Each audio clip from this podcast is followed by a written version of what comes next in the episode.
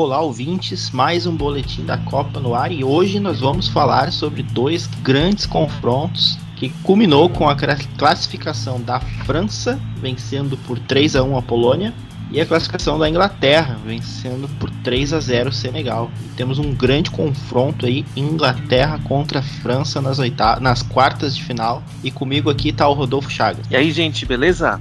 Primeiro jogo, França e Polônia 3 a 1 Eu acho que agora a França chegou com tudo, né? Acho que não tem dúvida nenhuma de que a França é candidatíssima ao título, com o Mbappé destruindo, fazendo dois golaços, dois chutes fortes, uh, diretos.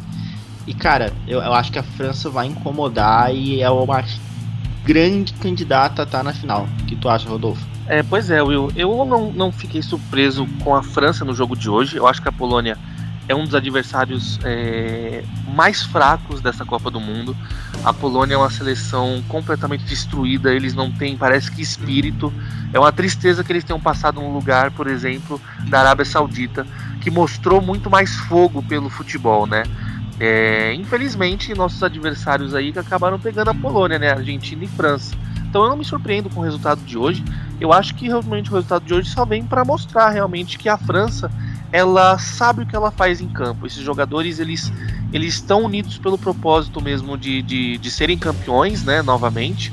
E é tudo aquilo que a gente já falou nos outros boletins. Eu acho que veio com, é, é, é querendo ou não essas, essas essas saídas né, do, do, dos jogadores da seleção francesa é, por lesão acabaram ajudando eles, né, acabaram resolvendo os problemas de vestiário. E assim, ele tem gente jogando muita bola. Você criticou o Mbappé, mas eu cito o Griezmann. Eu acho que o Griezmann é a engrenagem principal dessa seleção.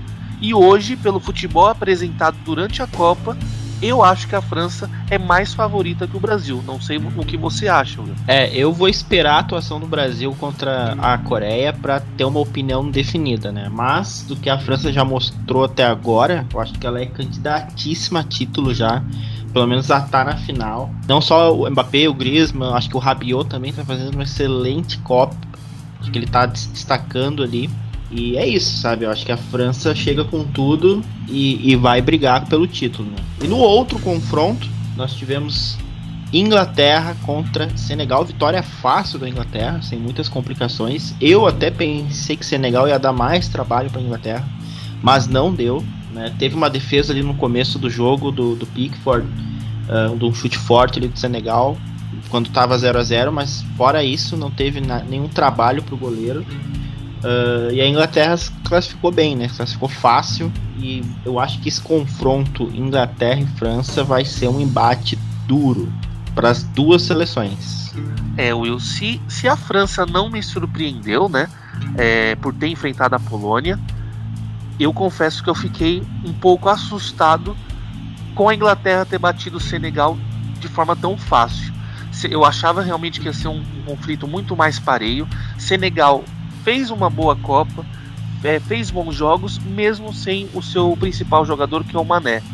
Eu achava que, que seria um desafio maior, apesar de saber que o favoritismo era da Inglaterra, mas eu acho que a Inglaterra jogou muito fácil contra Senegal. Eu, e eu fiquei um pouco assustado como essa geração de novos jogadores que eles têm aí, que são, que são incríveis, né? O Foden, o, o Saka, como, como eles têm dado certo na seleção. É, eu não sei, Will. Eu acho que eu acho que a França vai para esse conflito com muita mais força, mas eu acho que a Inglaterra ela ela tá pro jogo, ela tá pro jogo demais, cara. Concordo, a Inglaterra surpreendeu bem. E, cara, são 12 gols, 12 gols em 4 jogos. É muito gol, cara. É, é, a Inglaterra veio e veio com tudo. É uma geração nova, saca ali, é, o Foden, Uh, o Kane aí liderando toda essa, essa, garotada, o Walker apoia muito bem, enfim. Uh, mesmo tendo, a gente brincou aqui em outros boletins, mesmo tendo o Harry Maguire na zaga, cara, eles estão bem, né? Estão chegando, né? Mesmo com, com essa dificuldade. E eu acho que esse confronto aí, Inglaterra e França, na minha opinião, vai definir um finalista da Copa. Eu acho que quem ganhar aí desse jogo, independente se vai pegar a Holanda ou a Argentina, no próximo confronto na semi, eu acho que tá na final. Porque Holanda e Argentina elas não fazem frente para nenhuma dessas duas seleções, nem para Inglaterra e nem para França. É, pois é, e é o tipo de confronto, né, Will, que a gente precisa é, a gente precisa ver acontecendo até para entender mesmo qual, qual, é a real força dessas seleções, né? Como elas são é, frente a uma, a uma outra camisa pesada.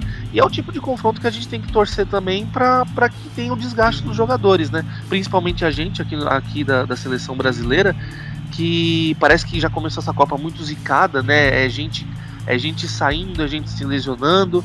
Então a gente tem que torcer que esses tipos de confronto desgastem mesmo as seleções, provem elas, né? É, para que a gente também conte um pouco com aquela famosa sorte, né? Afinal de contas, campeão não é feito só em, em qualidade técnica, mas é feito também na questão da sorte. Concordo, concordo. E amanhã a gente tem dois jogos, né? Uh, ao meio-dia, Japão contra Croácia.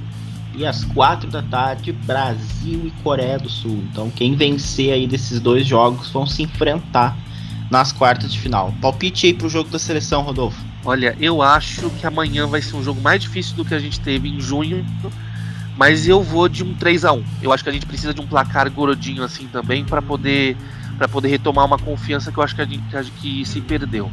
Então, nossos guerreirinhos aí estão descansados, né? A seleção titular do Brasil talvez seja os 11 jogadores mais descansados dessa Copa aí, né? E agora talvez o, o, o nosso querido uh, Neymar, canela de paçoca, chegando com tudo para voltar aí com tudo e, e, trazer esse, esse hexa pro Brasil aí somando, eu acredito que o Brasil menos de 3 gols não vai fazer. Então acho que 3 a 0 4 a 0 4 a 1 3 a 1 é os, é os placares que eu chutaria aí. E eu espero que seja um dia de show da seleção brasileira. E então é isso.